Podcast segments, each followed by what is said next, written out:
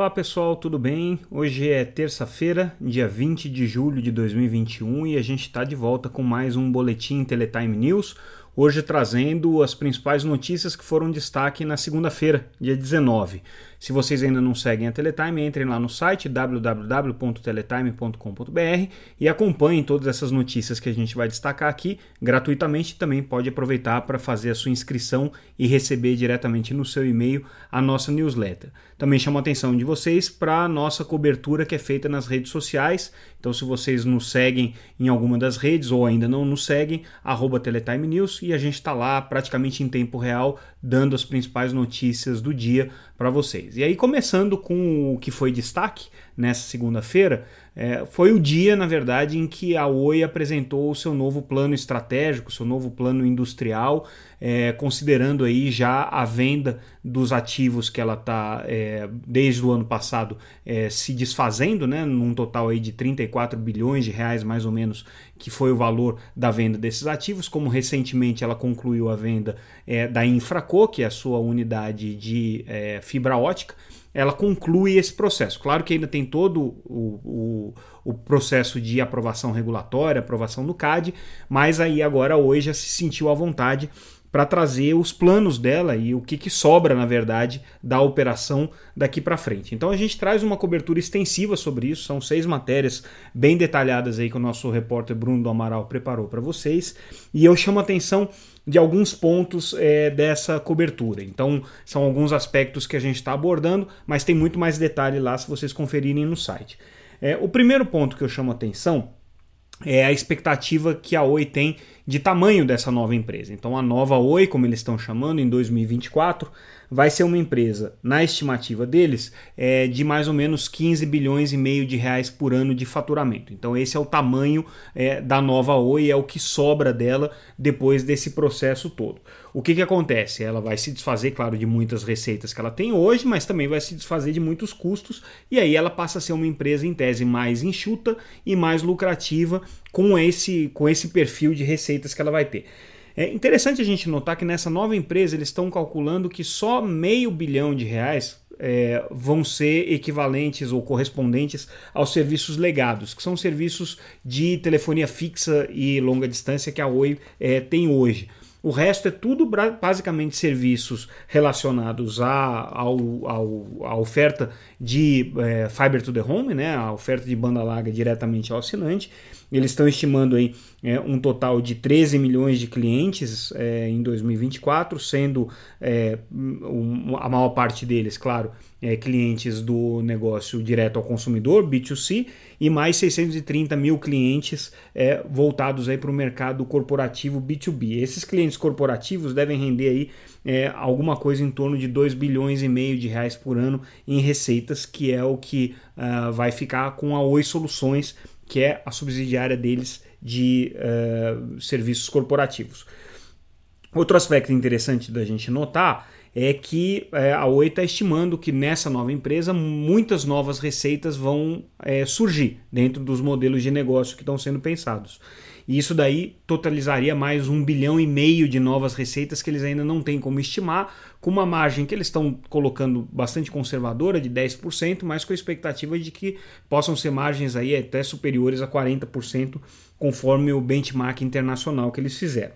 Então, essa é a expectativa de tamanho da empresa e como que ela vai ficar é, dividida. Agora, por outro lado, além é, de uma empresa com uma receita melhor, mas mais rentável, eles precisam é, trabalhar na redução de custos. E aí a expectativa da Oi é uma redução de 1 bilhão, é, 1,1 bilhão de reais em custos até 2024 também, sendo a maior parte desses custos, 60% mais ou menos na área de marketing, venda e suporte né, à operação, e 40% na parte de operação propriamente dita, que significa manutenção, rede, sistemas de TI legados e tudo mais. Então a Oi ainda planeja um corte de custos aí significativo é, até 2024 dentro dessa nova estrutura mais enxuta que eles vão ter.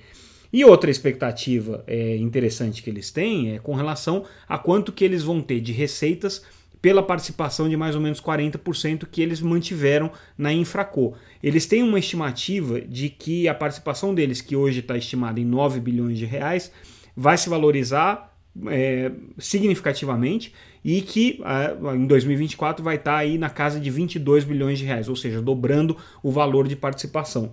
E a receita é, da Infraco, eles estão estimando que vai ter um salto de cinco vezes durante esse período. Então, vai ser uma empresa é, realmente é, mais relevante do ponto de vista competitivo né, é, e muito mais presente aí no mercado de telecomunicações. Então, isso é tudo a expectativa que eles têm para a nova Oi. É, o que, que vai acontecer até lá?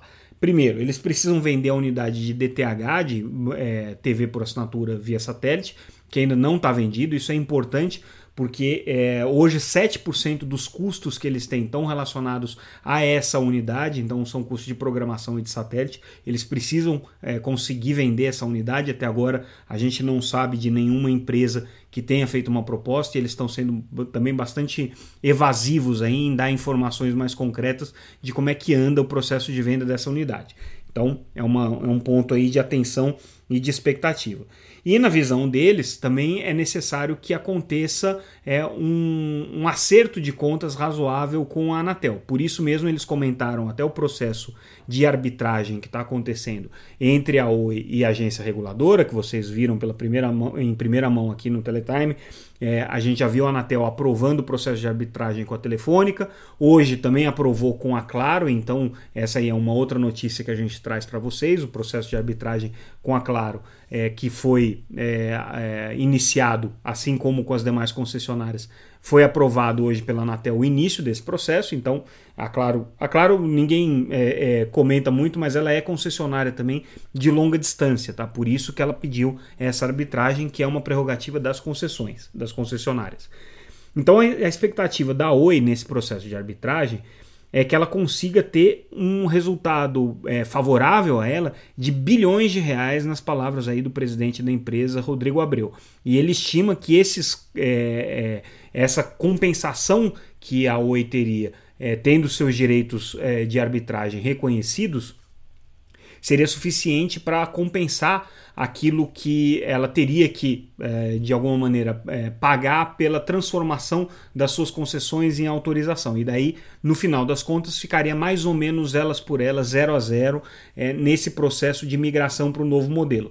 Por que, que a Oi quer migrar para o novo modelo? Porque ela perde todas as obrigações de concessionária, ela resolve todas as pendências que ela tem é, como concessionária, questões relacionadas a bens reversíveis, a obrigações de cobertura, obrigações de manutenção de serviço. É, Claro que migrando ela vai continuar obrigada a prestar serviços, mas em outras condições, é, em condições mais, é, mais flexíveis para a empresa do ponto de vista regulatório. Né? E ela ainda estima que com a migração ela vai conseguir ter ainda uma, uma redução de custos dos, tribun do, dos é, é, terminais de uso público, né? que são os orelhões, na casa de 130 é, milhões de reais e ainda, e um número interessante que ela acabou trazendo durante a apresentação, ela conseguiria reduzir o gasto que ela tem hoje por conta de furtos de cabos e equipamentos que hoje gira na casa de 200 milhões de reais ao ano, que é o prejuízo que a Oi tem com esses furtos de equipamento, que de alguma maneira poderiam ser positivamente impactados caso ela não tivesse a obrigação de manter rede onde não tem serviço, né? então ela poderia ter uma redução no tamanho da sua rede e, e com isso teria aí uma, um, um benefício é, de evitar esse custo de manutenção dessas é, redes que acabam sendo é, danificadas pela ação de, de ladrões aí de equipamentos.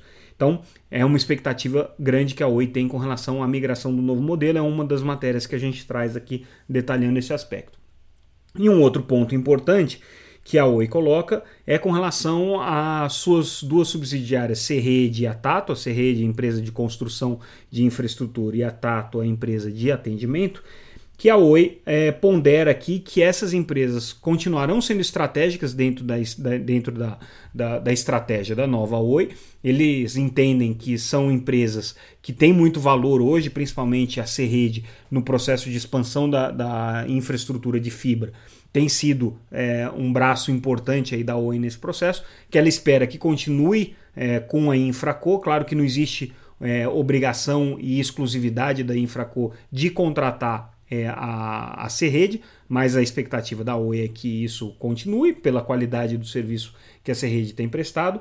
E também a Tato, né, que tem uma estrutura aí de mais de 20 mil é, funcionários e presta serviço para a Oi na área de atendimento, é, também é considerada, vista aí como estratégica, e a Oi entende que inclusive ela pode ter é, atuação em outros segmentos, em outros serviços, diversificando um pouco a sua é, é, o seu portfólio de negócios. Inclusive, a expectativa da Oi é que essas subsidiárias possam vir futuramente a ter é, vida própria, com abertura de é, ações em bolsa, com IPO, enfim, com a diversificação do seu quadro de acionistas. É uma perspectiva que a Oi é, disse que tem sim para o futuro, claro que a depender aí do desenvolvimento é, dos, do, das estratégias atuais. Né?